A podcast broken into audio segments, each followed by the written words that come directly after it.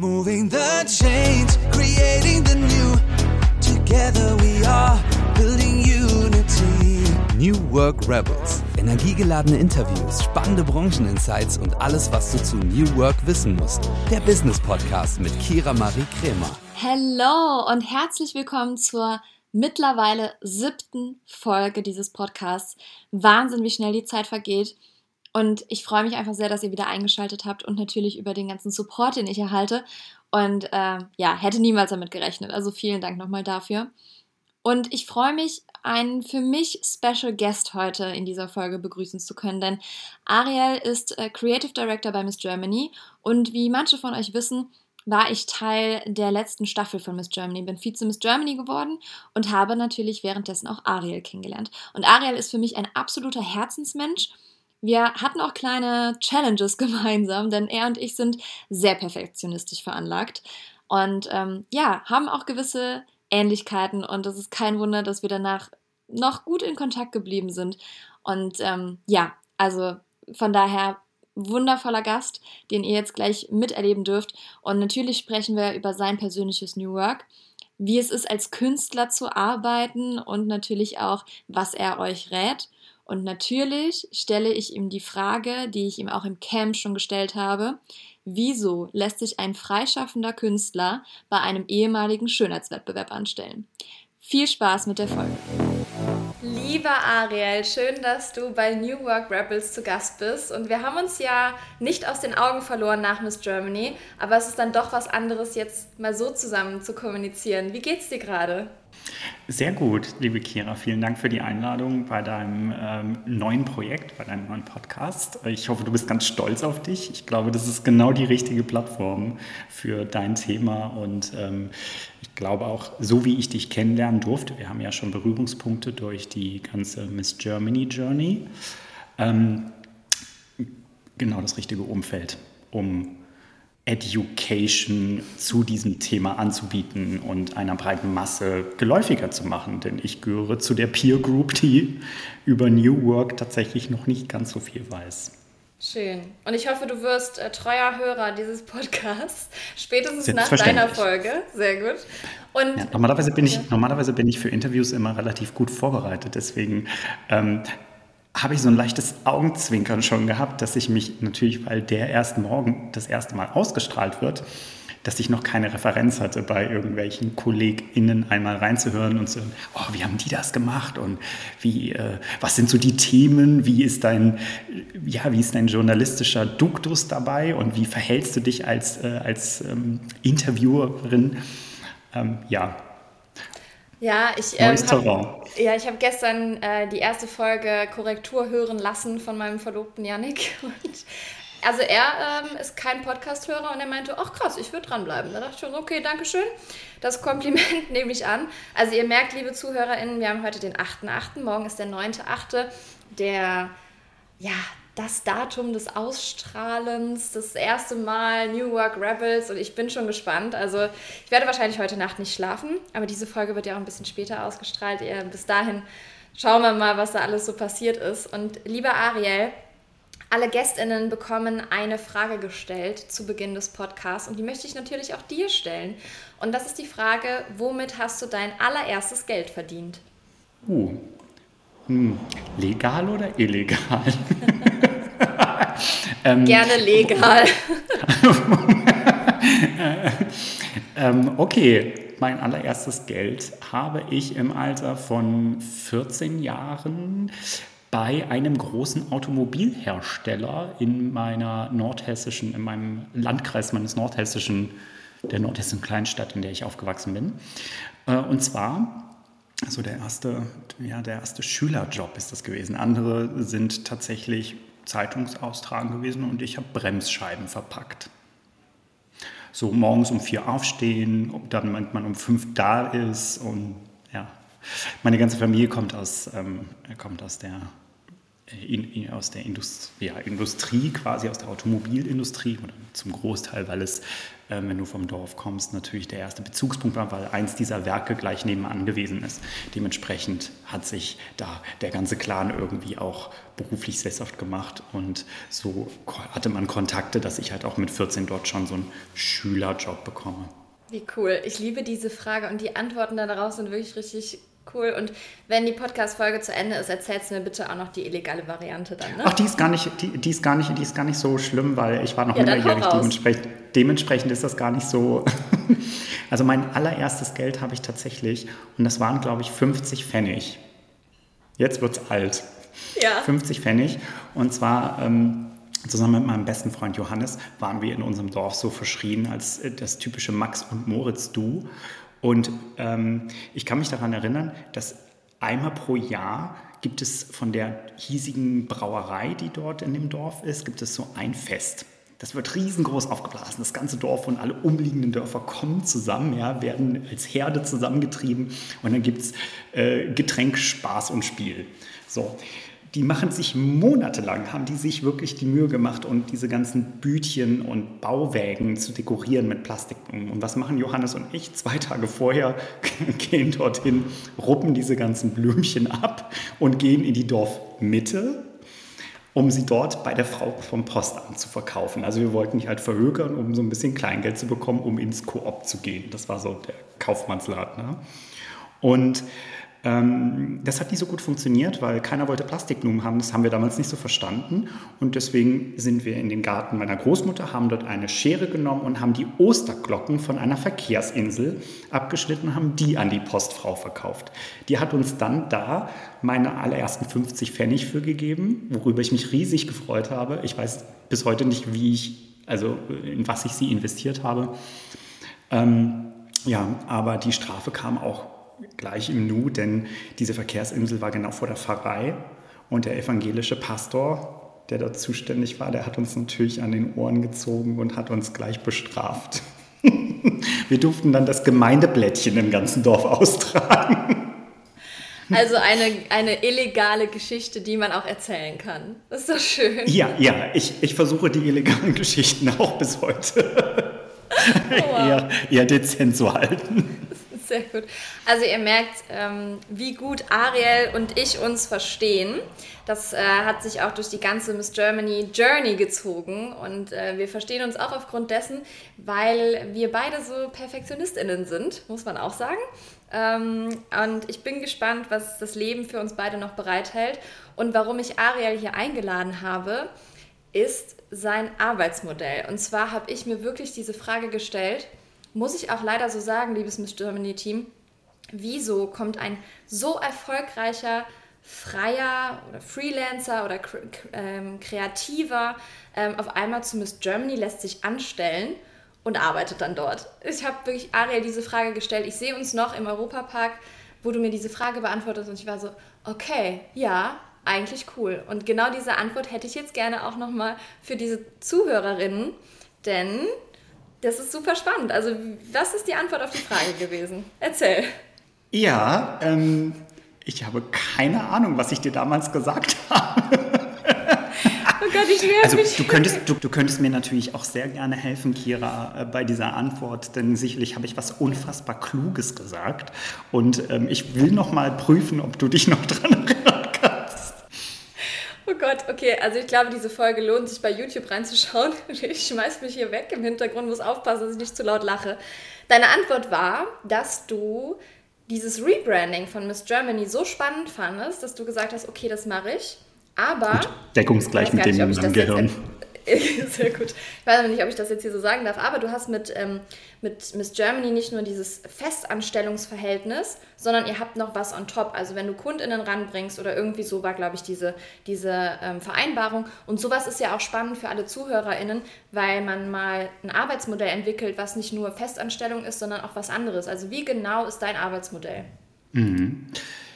Hm, also rein jetzt aus, ähm, philosophischen, aus der philosophischen Betrachtung würde ich sagen, dass unser Arbeitsmodell sehr augenhöhenbasiert ist. Dadurch, dass die Geschäftsführung zu mir gekommen ist, damals noch, wir haben uns kennengelernt über meinen vorherigen Arbeitgeber. Ähm, da waren sie meine Kunden ähm, und habe ich sie kennen und lieben gelernt. Ähm, hat mir, also mir hat dieser Spirit total gut gefallen. Das war so das Erste, was ich gesehen habe. Das waren, sind sehr junge Menschen, aber die Vision, Mission und das ganze Value-Thema auf eine ganz neue Ebene gebracht haben, die aus, die sich der Verantwortung angenommen haben, ein 100-jähriges Traditionsunternehmen. Ich meine, Miss Germany, das ist bei vielen Menschen im Kopf immer noch behaftet mit Bikini-Wettbewerb, Talentwettbewerb und ähm, auch nicht quasi der das Sinnbild für Female Empowerment. Und dann lernte ich diese junge Truppe kennen, die ähm, mir relativ kurz auch erklären konnten, hey, wir sind ein Movement, wir bewegen quasi gerade diesen, den tradierten Konzern in eine neue Ebene. Und da bin ich dann hellhörig geworden. Ich war zu diesem Zeitpunkt ähm, ich, das war zwei, über zwei Jahre Pandemie. Ich bin während der Pandemie nach Hamburg gezogen, habe dort ähm, einen Job angenommen in dem ich sehr schnell aufgestiegen bin und war, ich meine, man hatte ja nichts außer der Arbeit. Ich habe keine großartigen Kontakte kennenlernen können. Dementsprechend hatte ich immer nur Arbeit und, äh, und nach Hause. Als Kreativer ja sowieso eigentlich auch so ein gängiges Modell. Ähm, und jetzt, warte, jetzt habe ich ein bisschen Faden verloren. Ähm, Kein Problem. Also es ging dann weiter, du wurdest angesprochen. Du fandest genau, das genau. Idee cool und dann? Genau. Und ich war, genau, durch diese, durch diese Zeit meines vorigen Arbeitgebers war ich natürlich irgendwann ein bisschen ausgebrannt und suchte ein neues Projekt. Und äh, da kamen sie mir, sind sie mir quasi vor die Füße gelegt worden. Und als die Frage dann von der Geschäftsführung kam, ob ich Lust hätte, für sie zu arbeiten, ähm, hat zwar noch ein bisschen gedauert, aber irgendwann war dann der Wille da. Und so hat sich dann auch das meinte ich vorhin mit philosophisch, es war relativ auf, also es war sehr von Anfang an auf Augenhöhe. Ähm, sehr wertschätzend, sehr, ähm, was man eher, also ich bin ja schon relativ lange in diesem Game, aus, auch in der Agenturwelt eher nicht so kennt, dass man, dass man sehr nahbar interagiert. Mir haben sofort Max Klemmers, das ist der Geschäftsführer, CEO von Miss Germany, mir hat sofort gefallen, dass sich ein 26-jähriger Mann mit den modernen Konzepten der Arbeitswelt auseinandersetzt und auch wirklich gute Vorbilderinnen hat, an die er sich haftet. Und das fand ich super spannend. Das Modell, das sich daraus kristallisiert hat, ist noch nicht so ganz stabil. Deswegen kann ich da nicht so explizit drauf eingehen. Ich arbeite in Festanstellung, das ist korrekt. Ähm, aber, und da sind wir wieder mit dem Augenhöhenprinzip, ich kam mit einer Karriere, die natürlich schon etwas länger ist. Und alle haben den Respekt, mir den Freiraum zu lassen, dass ich dort auch arbeiten und interagieren kann, weiterhin, wie ich möchte. Dafür steht, stehen die Miss Germany Studios quasi auch als Repräsentative hinter mir, geben mir auch sicherlich meine Plattform, um mich dort zu verwirklichen. Und da haben wir natürlich auch wirtschaftlich eine Regelung für gefunden.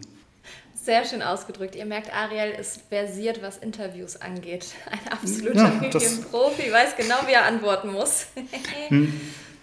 Ich, ich, weiß, ich weiß, was ich nicht sagen darf. es ist immer, ist immer gut, die AGBs zu lesen. Sehr gut. Schön. Aber ähm, ich habe auch mit Miss Germany, ähm, als wir im Personality Camp waren im Europapark, so ein kleines Interviewformat gemacht für New Work und alle mal so gefragt, ne, wie arbeitet ihr, was ist das Coole bei Miss Germany, warum seid ihr da? Ne? Und viele haben auch geantwortet, weil Max uns das machen lässt, worauf wir Bock haben und nicht, was unser Lebenslauf sagt. So, also das finde ich ja auch spannend, dass man einfach viel mehr erkennt, was sind die Fähigkeiten von Personen im Unternehmen, was ja auch so ein New Work-Gedanke ist, und nicht nur darauf zu achten, okay, wie in meinem Fall zum Beispiel, ich habe Marketing im Master gemacht, jetzt muss ich für immer im Marketing bleiben. Nee, mhm. so ist es nicht. Und bei dir ist es ja wahrscheinlich auch sehr breit gefächert, dein Tätigkeitsfeld, oder? Was machst du alles bei Miss Germany?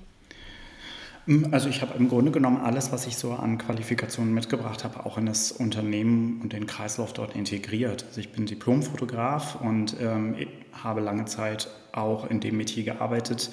Ich arbeite als Illustrator, ich arbeite als Texter, ähm, mache wahnsinnig viel Grafikdesign oder also generell so das digitale künstlerische Medium ist mir auch nicht fremd. Ähm, dementsprechend die das Sammelsurium aus dieser Landschaft habe ich mit reingebracht und dementsprechend, ich helfe bei Unternehmenstexten und Pressetexten bis hin zur Ausformulierung ähm, von ja, ersten Skizzen zu visuellen Gedanken. Ich habe jetzt das Rebranding des Unternehmens ähm, ja, ich würde sagen, mit beeinflusst, beziehungsweise ich habe es gestaltet. Ich finde es immer so, ich finde so anmaßend zu sagen, ja, ich habe, klar habe ich es gemacht, ne? also ich habe das Design entwickelt, ich habe das Konzept dafür entwickelt, ich habe die Fotos dafür gemacht für die Kampagne.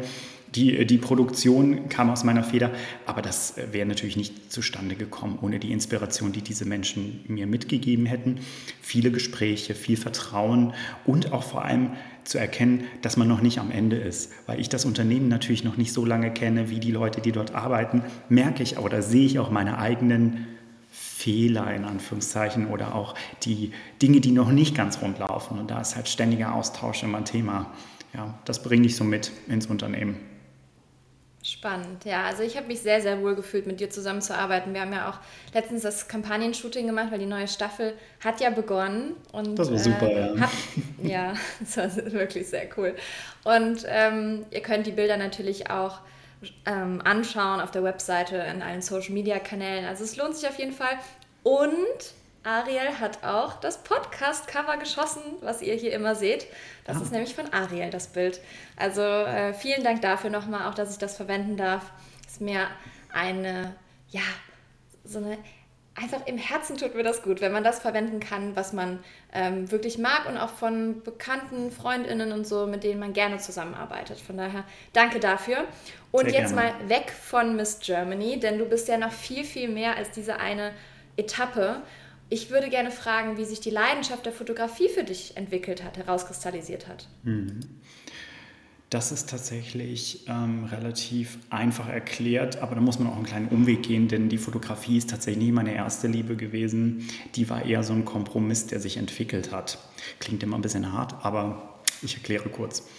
Ähm, die Malerei und das Zeichnen, das war so die Numero uno und das auch schon mein ganzes Leben lang. Also ich habe seitdem ich irgendwie einen Stift halten kann, habe ich Dinge aufgefasst und ähm, abgepaust, mir Figuren eingeprägt. Besonders Disney war natürlich, als ich ne, in den 90ern groß geworden bin, so das Thema. Ähm, ich kann mich noch erinnern, wie ich, wie ich die Charaktere von Aladdin irgendwie an meine Raufasertapete im Kinderzimmer gemalt habe. Und tatsächlich scheinbar auch ziemlich gut. Also man erkannte, dass da der Bursche hat auf jeden Fall ein bisschen Talent. Und da wurde ich dann auch gefördert drin mit diversen äh, ja, Malkursen und auch viel. Also ich, ich habe nichts anderes gemacht außer gemalt. Ähm, das fand einen kleinen Realitätsclash im Abitur, denn ich wählte neben den Naturwissenschaften ein äh, künstlerisches Abitur an einer Schule in Kassel die dafür ausgelegt ist, weil ich wusste, da sind auch wirklich gute Künstler, die auch als Lehrer arbeiten, um das weiter zu fördern. Und plötzlich war ich in einer Klasse von Leuten, die alle gut zeichnen konnten. Das hat mir ja so gar nicht getaugt. weil vorher, weißt du, ich, ich meine, ich komme vom Land. Ne? Die ich, war, ich war hier der große Manos. Also die Leute haben äh, mich auch dafür ein bisschen gefeiert. Ne? Das war ein Unikat, ein Alleinstellungsmerkmal an mir. Und plötzlich musste ich das teilen und das war für ein so sensibles Kind für, wie mich ein bisschen schwierig. Aber das hat, war genau der richtige Ansatz, denn ich habe plötzlich mich aus meiner, aus meinem Her, meiner Herdenintelligenz, meiner Fachidiotrie rausbewegt und habe eine Kamera in der Hand gehabt. Das war ähm, tatsächlich bei einem Fotowettbewerb, eigentlich ein Architekturwettbewerb, den ich fotografiert habe in, während der Abiturzeiten, den, den ich gewann. Keine Ahnung bis heute warum. Ähm, aber da fing das so langsam Stück für Stück an. Und dann auch meine Begeisterung für das Gestalten von Porträts. Also ich erinnere mich an Wasserfarben als Schminke und ähm, die ersten Kostümierungen ausprobieren und dann mit noch so einer kleinen Kamera das Ganze irgendwie aufnehmen und auch das erste Mal digital nachbearbeiten. Also Photoshop C, glaube ich schon mindestens 15 Jahre her oder 10, äh, ja, waren so die Anfänge. Cool. Ich bin, ich bin leidenschaftlich gerne ähm, Fotograf oder Fotoschaffender, aber es ist nicht, nicht die einzige. Schön. Das ist eine, eine von vielen flüchtigen Geliebten. Ja, man merkt immer mal wieder so auch diese, diese Zeichnungen, die du machst und denkst so, okay, wow, wo kommt das denn jetzt noch her? Also es ist einfach, du bist aus meiner Ansicht nach... Weil man mich dafür nicht kennt. Ja, so bist... Man kennt, also das ist... Ja, kreativer durch und durch, würde ich sagen. Ja, es gibt, es gibt nichts, nichts Besseres ja. als das. Das ist auch tatsächlich mein, mein absoluter Lebensinhalt. Ich finde diese Begrifflichkeit von Beruf und Berufung immer schwierig, aber ich habe für mich was gefunden, was mich wahnsinnig glücklich macht und was mir jeden Tag also den, die größte Freude und die größten Schmerzen gleichzeitig bereitet. Es war bei mir letztens auch, weil du gerade sagst, Beruf und Berufung festzulegen ist schwer.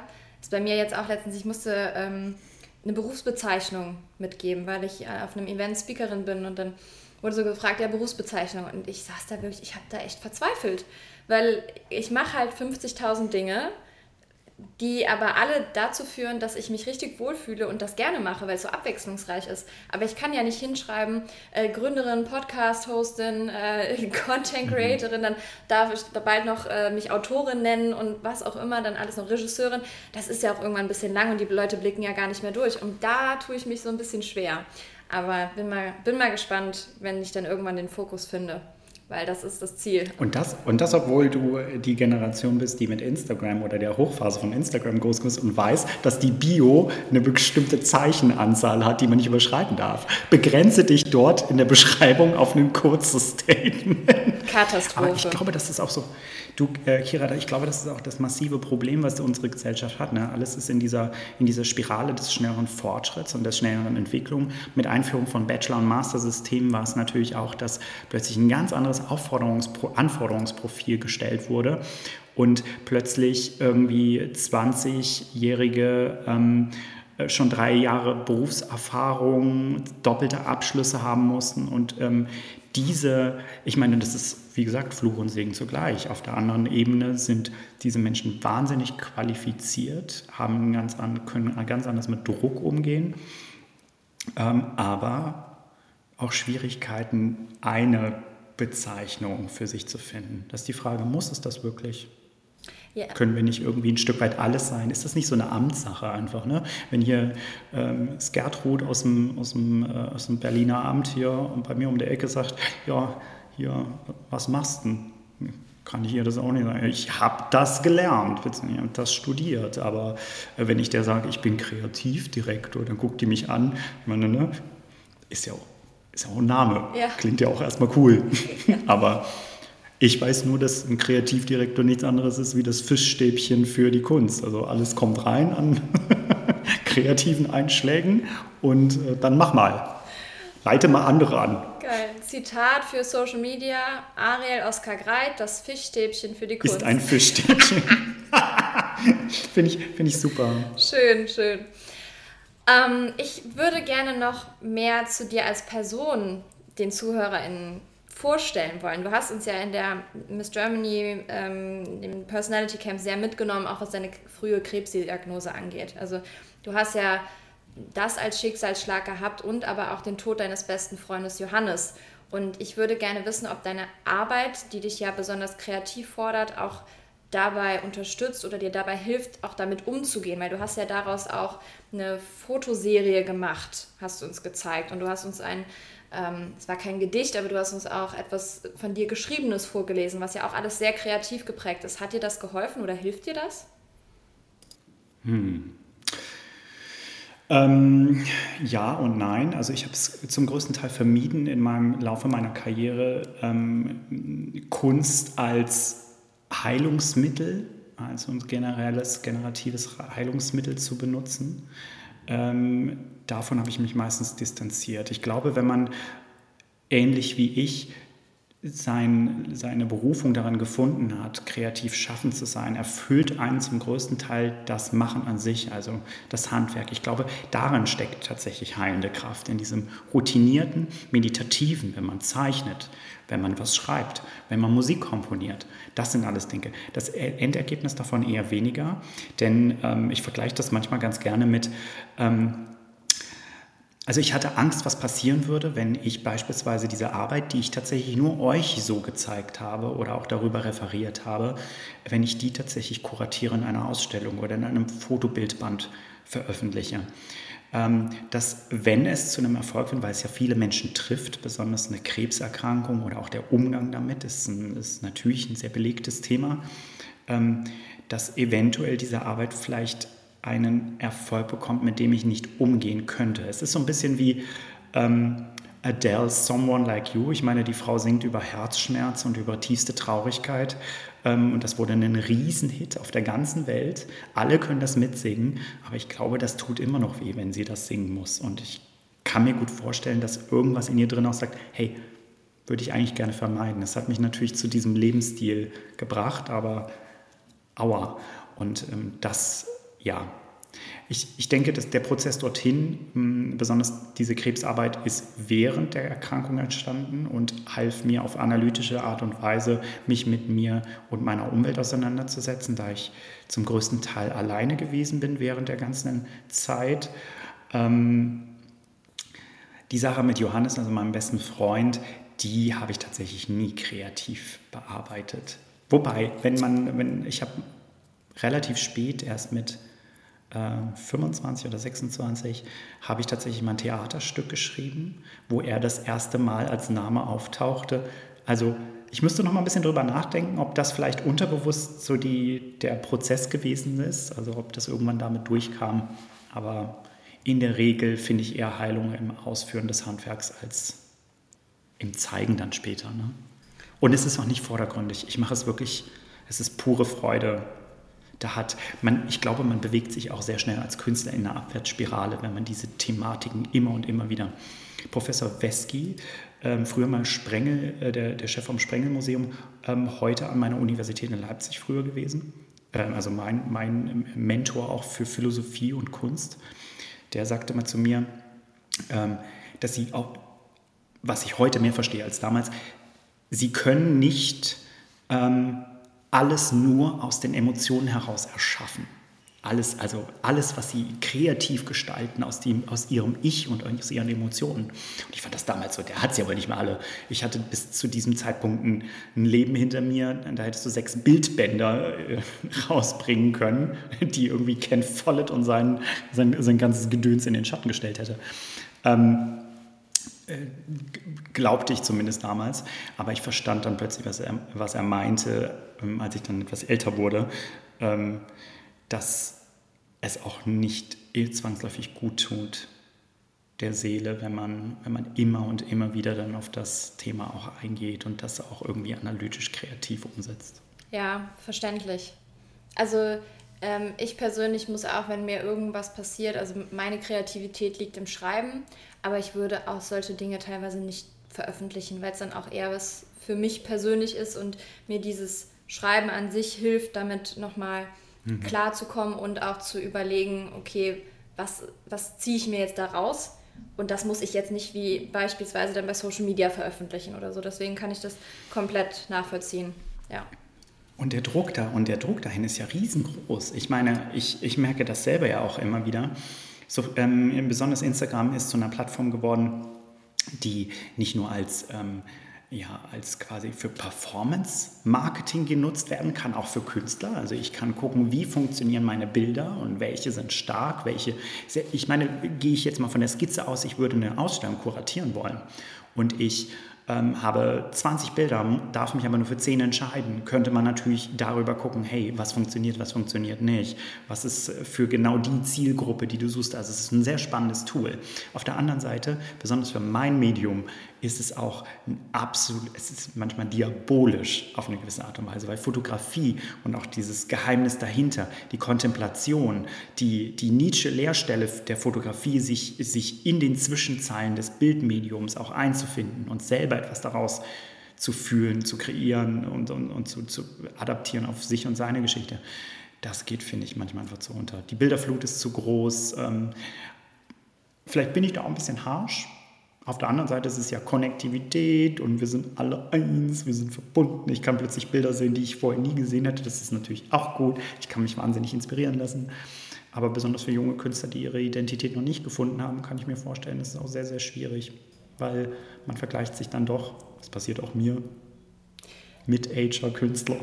Ja, und besonders wenn du jetzt diesen Trend, Hype, was auch immer mitbekommst von den NFTs, da musst du ja als Künstlerin auch nochmal mit aufspringen wieder auf das Thema, um vielleicht eine gewisse Relevanz zu haben. Also ich stelle mir das schon sehr druckbehaftet vor, wenn du einfach kreativ sein möchtest, deine Dinge veröffentlichen möchtest und dann aber auch merkst, okay, ich muss die eigentlich noch digitalisieren, muss sie dann als NFT ermöglichen und bla bla bla. Also es ist schon, schon Wahnsinn, glaube ich, ähm, was da alles so passiert. Mhm. Ja. Das ist richtig, ja. Ich meine, wir haben durch die digitale Fotografie diesen Sprung anders wahrgenommen. Ne? Also die analoge Fotografie konnte man auch schon einscannen, damals mit Hochleistungsscanner. Und du hast die Chance gehabt, die Medien noch nachträglich zu bearbeiten.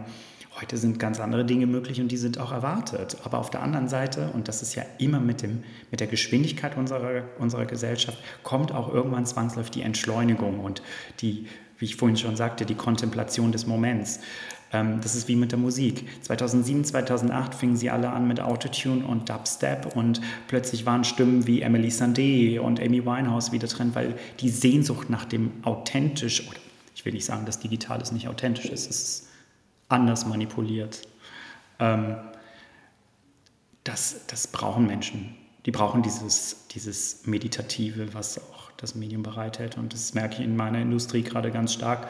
Viele junge Fotografen wechseln wieder zurück zum analogen Medium und fotografieren wieder auf Rollfilm. Das ist super, weil das auch eine wahnsinnige Wertschätzung für dieses Handwerk Schön. ist. Ja, ich bin gespannt, wo die Reise hingeht. Also in jeglicher oder Berufsbezeichnung, in jeglichem Job ähm, wird sich ja auf jeden Fall mhm. was verändern. Ich bin gespannt und der Podcast soll ja auch dazu dienen, unterschiedliche Jobs zu, vorzustellen und auch diese Entwicklung zu begleiten. Also mal schauen, wenn wir uns äh, wieder treffen und du irgendwann zur zweiten Folge kommst, äh, wie es dann ausschaut.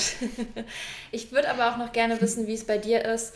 Viele reden in Bezug auf New Work ja auch von Work-Life-Balance. Es geht aber auch immer mehr mhm. dieser Trend dahin zu Work-Life-Blending, also das alles immer mehr vermischt, anstatt eine Balance zu finden. Ähm, Klingt auf jeden Fall wahnsinnig cool. Ja, einfach mal so Buzzwords raushauen. Ähm, genau, und da fände ich es interessant, weil ich merke das persönlich, ähm, wenn ich Content erstelle für LinkedIn oder Insta oder so, mir sind dann so Situationen, kommen mir dann, die erlebe ich und dann muss ich das kurz festhalten, weil daraus könnte man ja ein Content-Snippet oder was auch immer erstellen. Da könnte man drüber schreiben, da könnte man zu posten. Keine Ahnung. Das passiert aber ja nicht nur von 9 bis 17 Uhr, so ungefähr. Ähm, wie ist das bei dir? Du bist ja kreativer. Ich glaube, das ist nochmal was ganz anderes. Du kriegst ja wahrscheinlich die ganze Zeit irgendwie Input.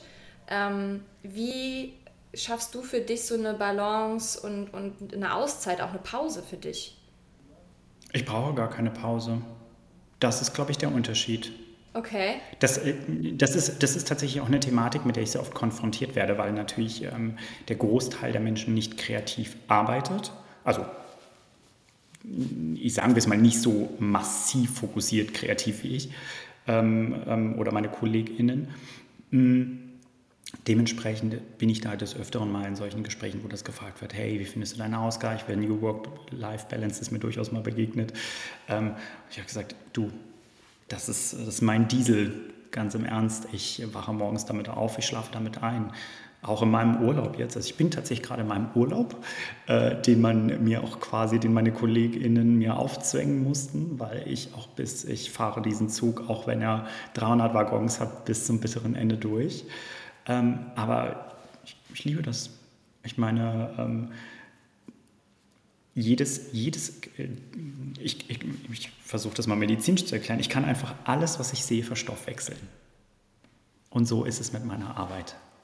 Ich sehe, äh, ich höre eine neue, am, am schlimmsten ist, oder am stärksten ist es tatsächlich mit Musik. Sobald ein neues Album von einem Künstler oder einer Künstlerin rauskommt oder bestimmte Melodien, die die können ganze Welten erschaffen und da schwimme ich natürlich dann auch immer mit. Deswegen glaube, wenn man so sein, das klingt ein bisschen pathetisch, wenn ne? man sagt, oh, wenn du deine Berufung gefunden hast, dann ist jeder Tag wie, äh, ist keiner, kein, da musst du keinen Tag in deinem Leben mehr arbeiten. Ja, Bullshit. Gibt es natürlich auch. Ne? Gibt so Aufträge, die man machen muss. Ähm, Manche hat man mehr lieb, manche weniger. Und die können dann auch extrem langwierig werden, wenn man dann auch mal nicht so Bock hat. Ähm, aber das ist ein ganz natürliches, ich weiß so, bei mir sind auch Arbeitszeiten verschoben. Das ist auch sehr gut, diese Freiheiten. Ich, klar bin ich verfügbar für meine KollegInnen jetzt, mit denen ich zusammenarbeite, von Miss Germany beispielsweise, äh, bin ich flexibel über den Tag und erreichbar. Aber manchmal habe ich so Phasen, wo ich kreativ schaffe, wo ich erst ab 17 Uhr richtig loslege und dann bis nachts um drei arbeite. Also diese Freiheiten habe ich in anderen Jobs zum Beispiel nicht. Müsste ich jetzt drüber nachdenken, ob das in der Früh da habe ich, nee, da habe ich durchgängig von 7 bis 3 Uhr gearbeitet. Okay, auch. Das ist nochmal was anderes. ist auf jeden Fall was anderes ähm, und auf jeden Fall äh, nicht der, oder die, die Entwicklung, die er jetzt gerade alles nimmt. Ähm, deswegen, ja. also Best Practice für das, was Friedhof Bergmann mit dem New Work-Gedanken damals hatte. Also mhm. das zu tun, was man wirklich, wirklich möchte, sich selbst zu verwirklichen. Und mhm. das hast du ja anscheinend geschafft, wenn Arbeit nicht ja. mehr für dich Arbeit bedeutet in dem Sinne, außer klar, so Projekte, die man nochmal machen muss. Ähm, ja. ja. Schön. Und so langsam, weißt du, so langsam stoße ich meine Hörner auch ab, niemandem mehr gefallen zu wollen. Das ist, eigentlich ist das der Tod der Kunst, aber ähm,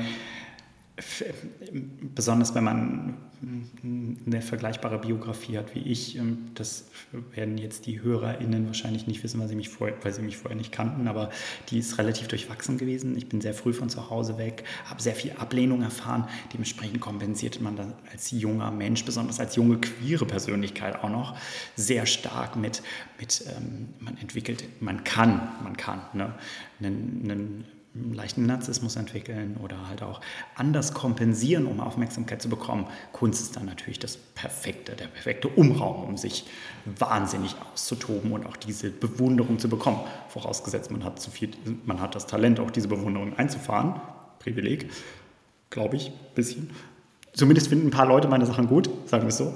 Ähm, aber ähm, das ist das Schöne tatsächlich, es entwickelt sich langsam in, in einen Raum, wo es mir nicht mehr wichtig ist. Das heißt, die Befriedigung des eigenen, das meinte ich eingang, eingangs, ähm, das Handwerk als solches auszuführen, ist die einzige, es ist die Befriedigung tatsächlich. Ich meine, ich habe dieses Talent ja auch nur gepachtet, wenn man jetzt so ein bisschen in Mahatma Gandhis Philosophie geht, um es anderen zu zeigen, also um andere damit glücklich zu machen oder zu begeistern oder ihnen Hilfestellung zu leisten. Und ähm, es ist schön, ist gerade so auf, auf dem Weg zur 40, ist es ein schönes Gefühl, dass sich das gerade, dass sich diese Jugendkrankheiten der Selbstdarstellung langsam lösen und man weiß eigentlich, wofür man das macht. Und da ist es tatsächlich manchmal einfach nur das Handwerk als solches auszuführen. Schön. Apropos Jugendkrankheit. Du bist ja auch, glaube ich. Super überleitet. Super überleitet. Ich übe noch. Kommen wir, jetzt, kommen wir jetzt zum Gewinnspiel. ich übe noch. Ähm, es ist, äh, ich weiß nicht, die wievielte Folge. Äh, es kommt, ne? Also, es, es, dauert noch ein bisschen. Du machst das, du machst das ganz fantastisch. Ich fühle mich sehr, äh, sehr willkommen. Vielen Dank, schön. Und aber ähm, ich wollte auf die Jugend zurück, weil man hat ja auch immer gemerkt, dass du uns ähm, Tipps mit an die Hand gibst, ob das jetzt daran liegt, dass wir jünger waren oder sind, keine Ahnung, aber ähm, einfach das machst du, glaube ich, sehr gerne. Deswegen, es gibt auch immer eine Abschlussfrage von jedem Interview, die jeder Gast, jede Gästin gestellt bekommt. Und ähm, es ist mir gerade, ähm, fällt mir gerade sehr schwer, dieses Gespräch zu beenden, muss ich sagen, diese Abschlussfrage zu stellen. Oh, sind wir? Sind, ja, wir sind, sind schon, wir, schon, wir sind schon ein bisschen weit. Ja, deswegen. Und das äh, fällt mir gerade richtig schwer. Deswegen, bevor ich diese Abschlussfrage stelle, würde ich gerne wissen, ob du noch irgendwas loswerden möchtest, du kennst die Abschlussfrage ja, ob du irgendwas anderes noch mit uns teilen möchtest, was dein Leben, dein Ken, Beruf kenn, oder sowas. Kenn ich die Abschlussfrage? Ja. Was, was dein. Ob ich, ach, ja. Was mein Lebensziel ist? Was, nein, die Abschlussfrage ist, was du dem jüngeren Ariel raten würdest. Ah. Und jetzt ist die Frage, ob du noch was anderes teilen magst. Ähm, ich, ich, ähm, ich, beantworte dir erstmal die erste Frage, um die Zeit nicht zu überspringen. Ähm, aber das ist das, die Gefahr, die man auch mit mir hat. Ich rede unglaublich viel, unglaublich gerne und manchmal auch ziemlich viel Käse. Dementsprechend ähm, muss man daran gewohnt sein. Du würdest wahrscheinlich diese Interviewform auch in 15 Minuten mit jedem anderen durchkriegen. Nein, aber das ist ja das, ähm, ganz kurz, das ist ja das Schöne, dass man, also diese, ich mache ja auch Folgen alleine. So, und dann sind die hier so 10, 15 mhm. Minuten lang. Ähm, und das ist ja auch ganz cool und auch so kurze Snippets sind ja gut, aber so Interviews sind mir ganz wichtig persönlich, dass man die Geschichte dahinter versteht, die Geschichte der Person, dass wir nicht nur über New Work reden, dass wir nicht nur über dein Arbeitsmodell oder deine Arbeit reden, sondern auch über dich. Deswegen ist mir dann teilweise auch die Zeit egal, wenn es einfach für mich in dem Moment spannend ist und ich das sehr gerne veröffentliche, glaube ich, dass es für mindestens zwei, drei weitere Personen genauso interessant sein wird. Deswegen mhm. ähm, das wollen wir, wollen wir, mal hoffen, ja, ne? dass die Leute nicht schon weggeschaltet haben. Also wenn das Miss Germany Team hier nicht zuhört, dann weiß ich auch nicht. Das sind mindestens wie viel? Fünf, sechs? 15. Äh, Fünf, ach so, fast, ja. War ja fast richtig. 15. Ja, warst fast richtig. Also aufgerundet immer. Sehr gut. Ähm, also was ich, meinem, was ich meinem jüngeren Ich raten würde, finde ich eine super Frage. Das erste ist meinem Teenager, jüngeren Ich, ähm, Wasserstoffperoxid für die Haare ist nicht die generelle Lösung, wenn du irgendwie sichtbar äh, ähm, sein möchtest oder anders sein möchtest. Keine gute Idee und vor allem komm ja nicht auf die Idee, danach noch mit einer anderen Farbe drüber zu gehen. Du weißt, wie es enden kann. Das wäre so meine erste das wäre so meine erste, meine erste äh, mein netter Ratschlag an mich in meinem Jungen. Wahrscheinlich würde ich mir den Vogel zeigen, würde, ich, würde mein Zukunfts-Ich zu meinem Vergangenheits-Ich reisen. Und das andere ist etwas, das ich tatsächlich ähm, erst ganz, ganz spät selber von einem ehemaligen Mentor mitbekommen habe. Und zwar sagte der mal in einem Gespräch, äh, das, was du dir merken musst für deine Zukunft und deine Karriere, besonders als hochsensibler Mensch, ist, don't give them power. Ich habe mit, mit diesem ehemaligen Mentor, ist ein, wirklich ist ein guter Typ, ähm, aber auch ein sehr narzisstischer Künstler.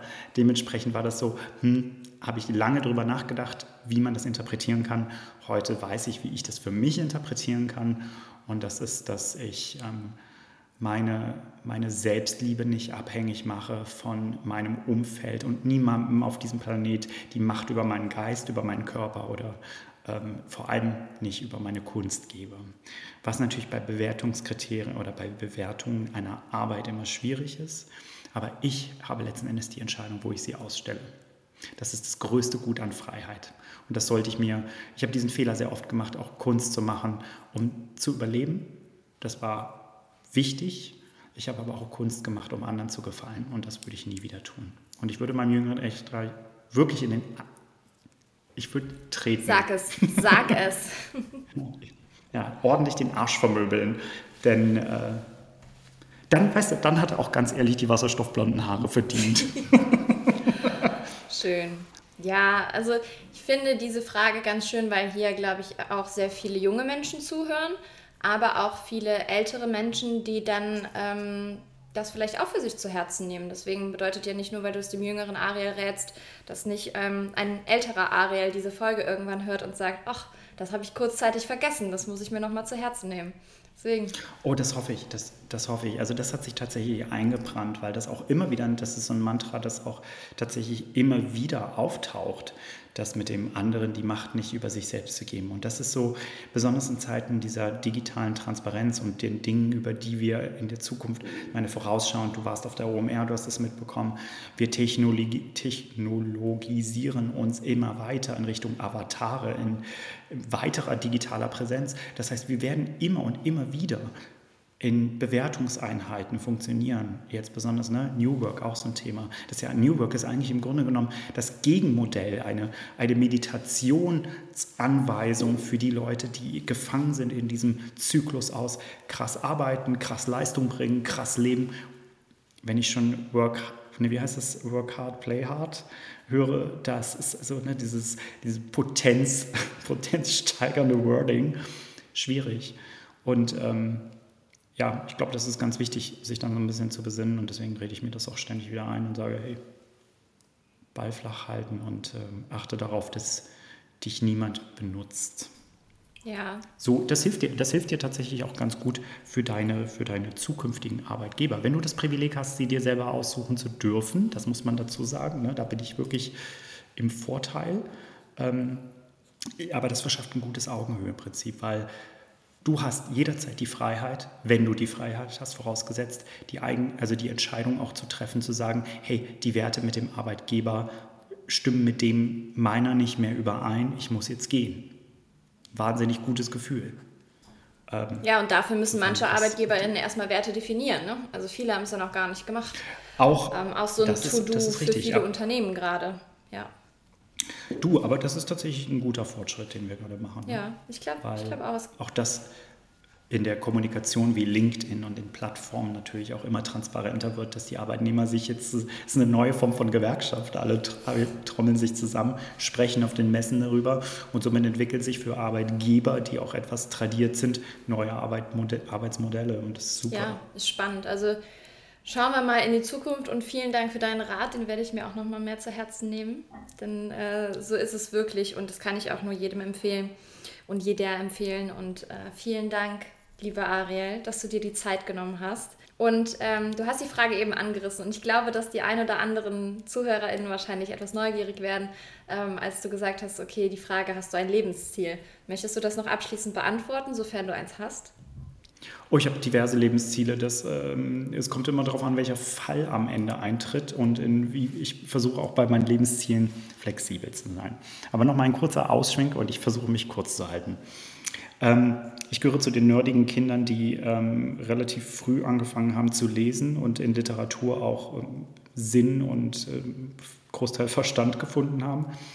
Und eins meiner ersten Bücher, das ich bekommen habe, war von Oscar Wilde, A Picture of Dorian Gray. Ich erinnere mich daran, ich glaube, es ist Seite 25 oder 26, äh, nagelt mich bitte nicht drauf fest, wenn, liebe HörerInnen. Ähm, dort unterhalten sich der Künstler Dorian Gray, der Hauptprotagonist, und äh, der Dandy. Diese drei Konstellationen sind die Hauptcharaktere des Buches über Kunst als solches. Und das Zitat ähm, des Dandys, der quasi mit dem Künstler spricht, sagt, es gibt nur zwei epochenmachende Ereignisse in der Welt, die die Gesellschaft interessiert. Das eine ist das Entstehen einer neuen Kunstrichtung das andere ist das Entstehen einer neuen Persönlichkeit ebenfalls in der Kunst. Und diese Seite habe ich mir mit acht Jahren ausgerissen, habe diesen mit Bleistift diesen, äh, ähm, dieses Wording, dieses Zitat ähm, unterstrichen. Und es ist jetzt fast 30 Jahre später immer noch in einem Rahmen und hat sehr viele Umzüge mitgemacht und ist so mein, mein Ding. Es gab für mich nie etwas anderes. Klar, ich wollte zwischendurch auch mal, klar, ne? wie, wie in jeder guten Beziehung habe ich auch mal mit der Kunst ein bisschen gehadert und gezweifelt. Aber ich bin immer wieder zurückgekommen. Und ähm, das ist das, das große Ganze. Solange ich das machen kann, habe ich einen Sinn in diesem Leben. Und wenn das alles nicht, nichts mehr wird, also wenn ich nicht mehr kreativ arbeiten kann, ziehe ich mich auf eine Insel zurück und werde super Schurke. Bin am Start, bin dabei. super, kannst gerne mitkommen. Okay. Äh, Pflicht ist natürlich mindestens ein Lederanzug und eine weiße Katze. Ja, ja, absolut, aber ich bin eher der Hundemensch. Ich nehme dann weißer Hund geht, glaube ich, weißer Hund geht, glaube ich, auch. Du kannst auch gerne mit einem weißen Pony angeritten kommen. Also wir werden sicherlich ein gutes Avatar-Tier für dich finden. Auf jeden Fall. Ach, schön, Ariel. Das war wirklich, wirklich eine tolle Folge. Es hat ähm, mir sehr viel Spaß gemacht, dir einfach zuzuhören und wieder deinen Worten zu lauschen. Denn ich finde, dass du immer sehr, sehr tolle Worte für alles findest, um das gut auszudrücken, was mir teilweise fehlt. Sofern sie sinnig sind. Doch, also ich kann, weißt du, das ist auch eins meiner Superkräfte. Ich kann sehr viel erzählen und auch nichts erzählen. Das Aber du sorgst auf jeden Fall immer dafür, dass ich an deinen Lippen hänge. Und ich glaube, ich bin nicht die Einzige. Das ist, ja, das ist das Gute. Deswegen, ich meine, ich komme aus dem Storytelling. Am Ende glaubt, glaubt jeder zu wissen, was ich darüber gesagt habe. Aber ich könnte jederzeit sagen, so wie vorhin am Anfang, keine Ahnung, was ich da erzählt habe. Ach, schön. Ja, vielen, vielen Dank für deine Zeit. Ich freue mich schon, dich ich irgendwann mal live im Atelier, im neuen Atelier besuchen zu dürfen. Ich freue mich. Du bist jederzeit hier in Berlin äh, willkommen und äh, darfst, darfst eine, kriegst eine Werkschau. Sehr schön, sehr schön. Ich freue mich, dass wir uns am Samstag live sehen auf der Glow. Und ähm, mhm. ja, bin gespannt, wo deine Reise noch hingeht, wo du uns daran teilhaben lässt. Und ähm, ja, ich, es war einfach richtig schön. Es hat sehr gut getan. Es hat äh, meinen Tag sehr bereichert. Vielen Dank dafür.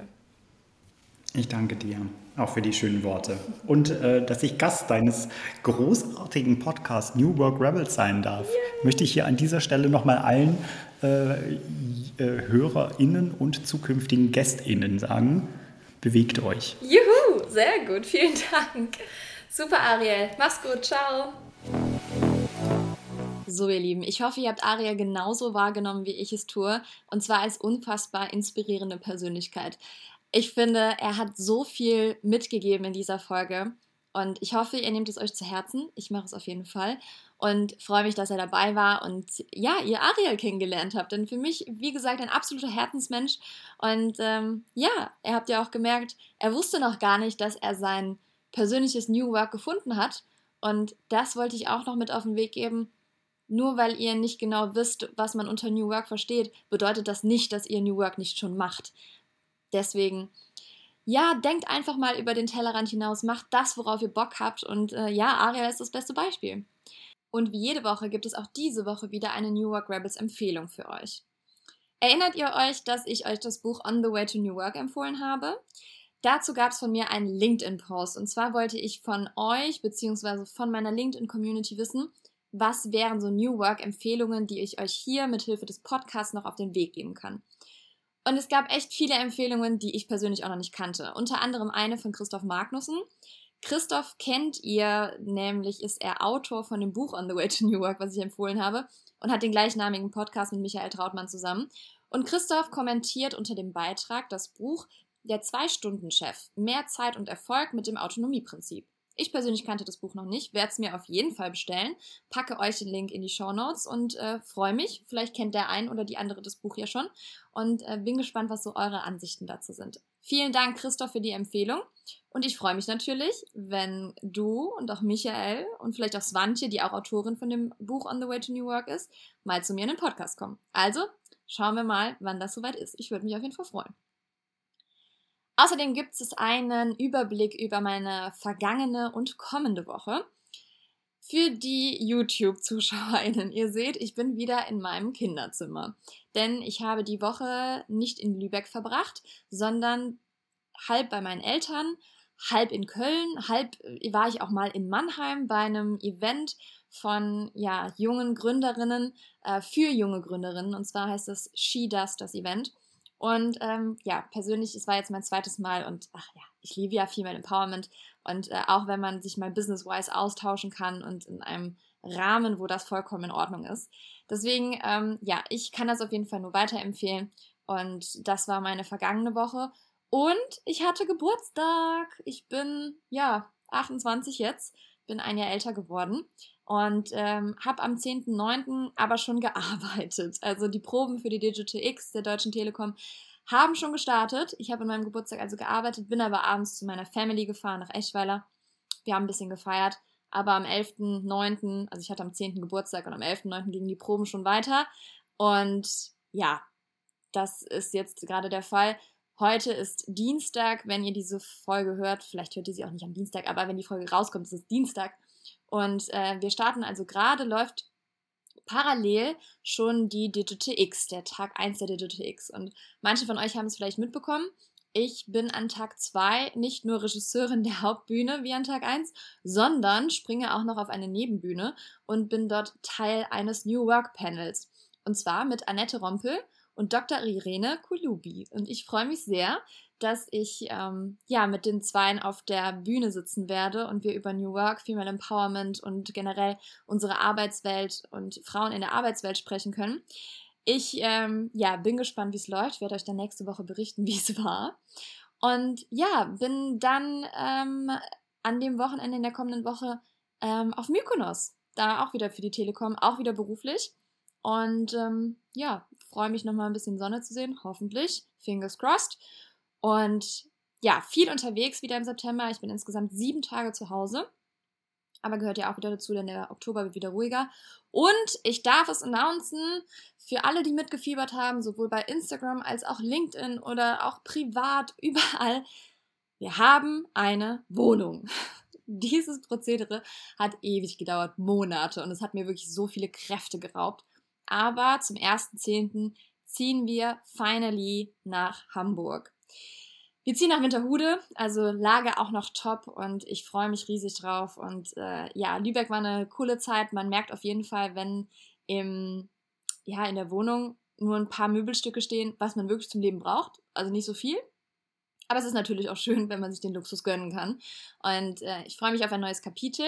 Ich freue mich ab und zu natürlich auch in meine Heimat Köln und Eschweiler wieder zurückzukommen. Aber ich glaube, dass Hamburg auch nochmal ein cooler Step werden könnte, auch businesstechnisch. Und ich werde euch auf jeden Fall auf dem Laufenden halten, was dort so passiert. Und äh, ja, irgendwann im Oktober, wenn ihr eine Folge hört, werde ich wahrscheinlich auch aus Hamburg aufgenommen haben. Deswegen bin mal gespannt, wie das alles so läuft, aber halte euch natürlich auf dem Laufenden. Und jetzt möchte ich euch natürlich noch ein Zitat mit auf den Weg geben. Und diese Zitate sind für euch immer, ja, für den Tag gedacht, für euren Start in den Tag oder einfach für die Woche. Und da habe ich letztens ein neues gehört und ich habe ja so eine Sprücheliste, wenn ihr das äh, noch wisst von einer Folge. Und ähm, habe gedacht, ich gebe euch das mit auf den Weg. Deswegen, ich wünsche euch einen wundervollen Tag, eine tolle Woche und freue mich, wenn ihr auch diesem Podcast die fünf Sterne hinterlasst, so wie ihr es die letzten Male auch schon getan habt. Also das bringt mir persönlich und dem ganzen Projekt super viel. Bewertet es gerne, werdet Abonnenten, Abonnentinnen und ähm, ja, schreibt mir gerne zu der Folge, wie sie euch gefallen hat. Bei LinkedIn oder Insta einfach, ähm, ja, ich freue mich sehr aufs Feedback. Und jetzt entlasse ich euch mit dem folgenden Zitat. Disziplin bedeutet, auf die kurzfristige Befriedigung zu verzichten, um die langfristige zu erlangen.